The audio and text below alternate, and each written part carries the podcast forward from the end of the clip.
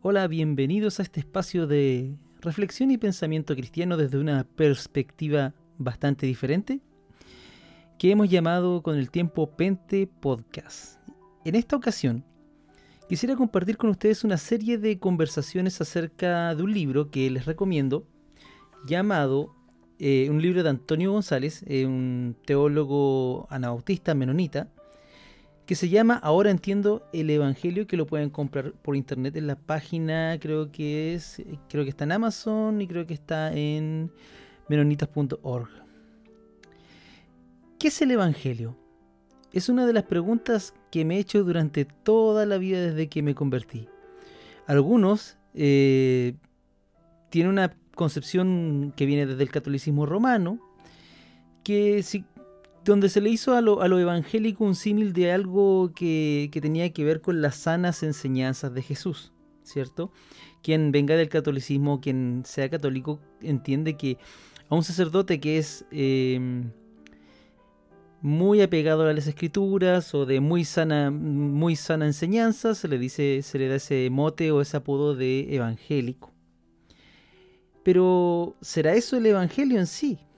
Y esa es la pregunta que sería bueno, porque generalmente a los pentecostales y a muchas denominaciones se les eh, encasilla y no todas son necesariamente evangélicas. No, no todas necesariamente predican eh, un evangelio entendido desde el punto de vista más bíblico. ¿Por qué este cuestionamiento? Porque hace unos 40 años, eh, desde la década de los 60, 70 hasta la fecha, que ya estamos eh, año 2021, se ha hecho común identificar el Evangelio con algo que se llamó las cuatro leyes espirituales. ¿Y cuáles son esas cuatro leyes espirituales? Bueno, si tú compras alguna Biblia o Nuevo Testamento, si lo has recibido de parte de cualquier organización cristiana, este tendrá un plan de salvación entre comillas, ¿cierto? El primer paso sería Dios ama al mundo. El segundo paso es que el ser humano, o verdad, o leyes, digámoslo así, el ser humano está separado de Dios por el pecado. La tercera ley es que Cristo ha muerto por nuestros pecados y la cuarta ley es que podemos reconciliarnos con Dios si aceptamos el sacrificio hecho por Jesús. Y estas son verdades, o sea, no son mentiras, no las vamos a refutar porque realmente es una verdad.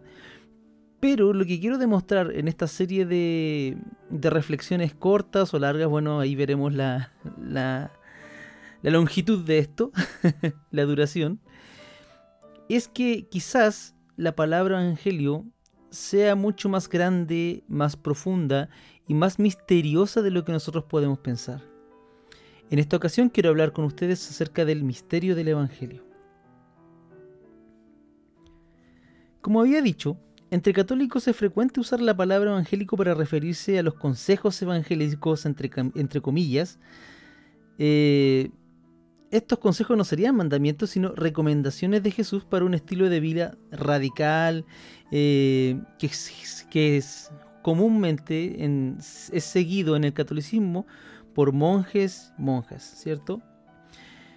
Ahora, también, eh, sobre todo en Latinoamérica, evangélico se entendió como no católico, y sobre todo eh, aquí en Chile, donde, de donde yo soy como no católico. Aquí se dividió mucho entre católicos y evangélicos, y los evangélicos eran, eran todos los protestantes, incluso algunos que ni siquiera entran en la categoría protestante, y, se hicieron como dos grandes sacos.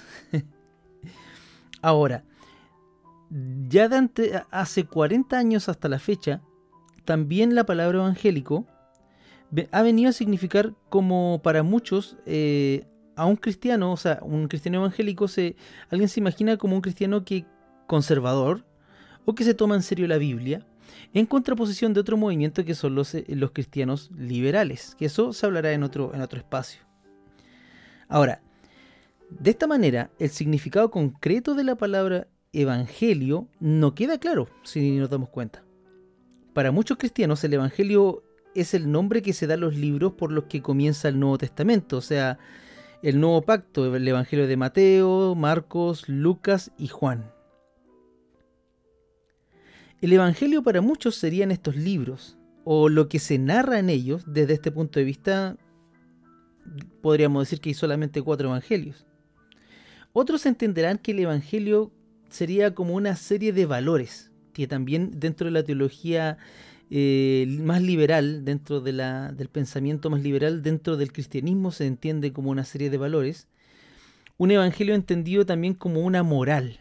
Una moral es como una filosofía aplicada de, un, camino recto, una conducta justa, ¿cierto?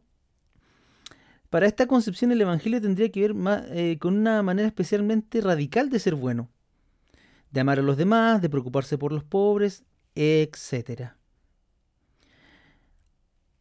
Ahora, estamos hablando de concepciones con respecto a qué es el Evangelio. La pregunta es, ¿será esto el Evangelio bíblico? ¿El Evangelio que aparece en las Escrituras? ¿O por lo menos el Evangelio enunciado por Jesús? Casi se podría decir que la Reforma Protestante comenzó con una nueva comprensión del Evangelio a diferencia de, de la concepción católica que hemos visto. Para Martín Lutero, el Evangelio no es simplemente un modelo o un paradigma de cómo debemos portarnos. El Evangelio traduce la palabra griega evangelion y esta palabra significa buena noticia. Lutero y otros reformadores descubrieron que el Evangelio tendría que ver esencialmente con la gracia de Dios. Sin embargo, esto no nos aclara todavía qué es el Evangelio a diferencia de lo que veníamos hablando anteriormente. Entre los protestantes y especialmente entre los evangélicos, de estos que eh, cristianos que se toman la Biblia en serio, se ha hecho común la identificación de lo que veníamos diciendo en un comienzo, del Evangelio en tanto estas cuatro leyes espirituales que fueron y siguen siendo un recurso bastante valioso de sintetizar el Evangelio eh, en una situación de emergencia. Ahora, el problema es que hay que profundizar esa concepción de evangelio porque la salvación y, todo lo que conlleva en Cristo Jesús es bastante más profundo de lo que podríamos llegar a pensar.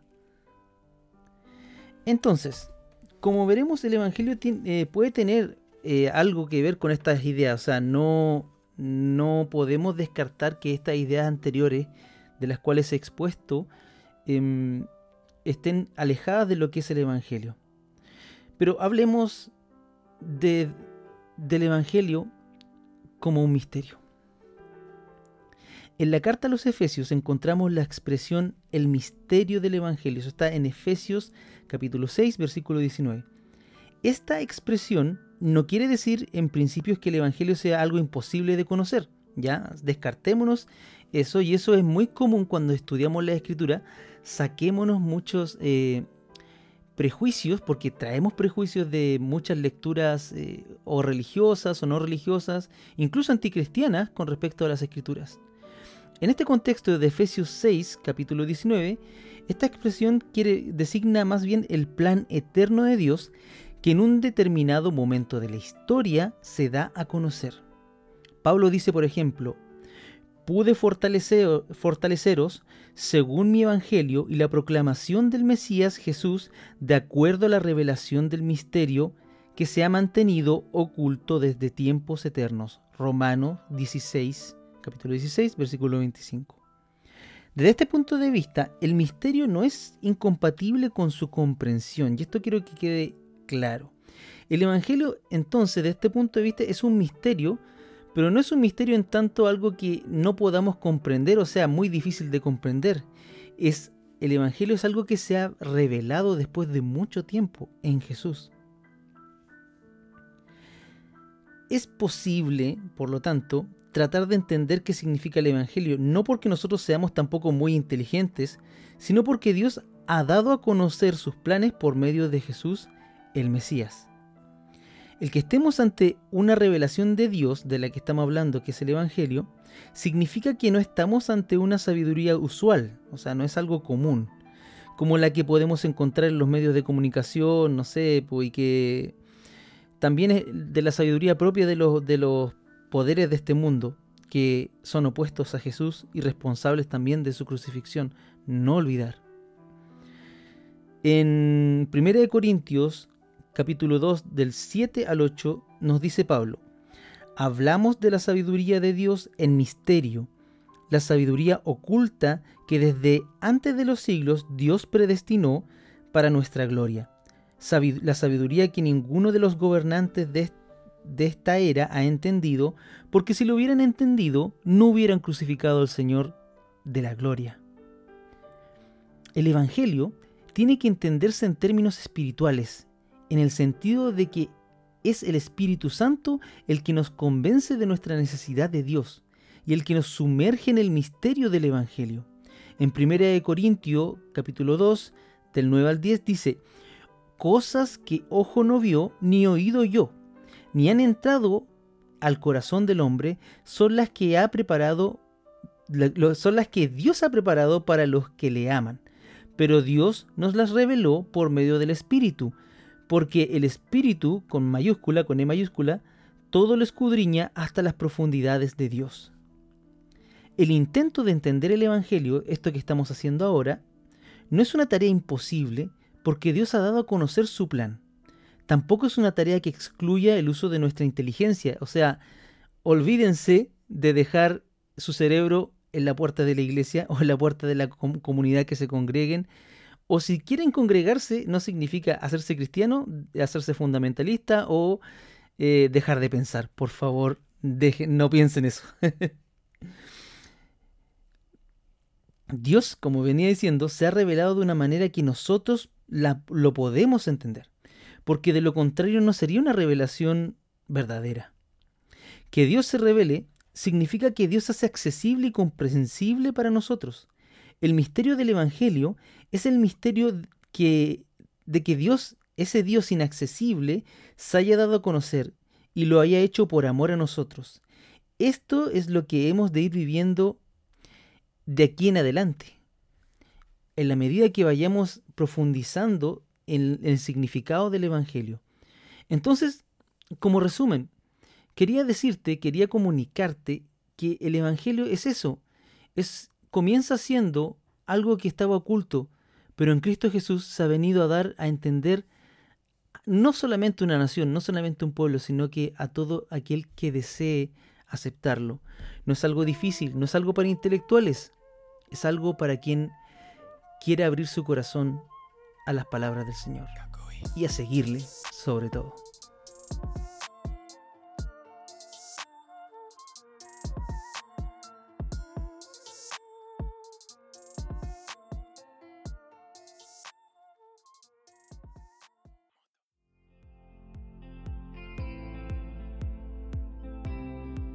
Deseas contactarte con nosotros, puedes hacerlo mediante el correo electrónico aquí en el podcast pastorcristianb.gmail.com Y también si deseas seguir nuestro contenido, puedes hacerlo en la página edificadosencristo.net. En esta página te encontrarás con podcasts, reflexiones y predicaciones para tu edificación.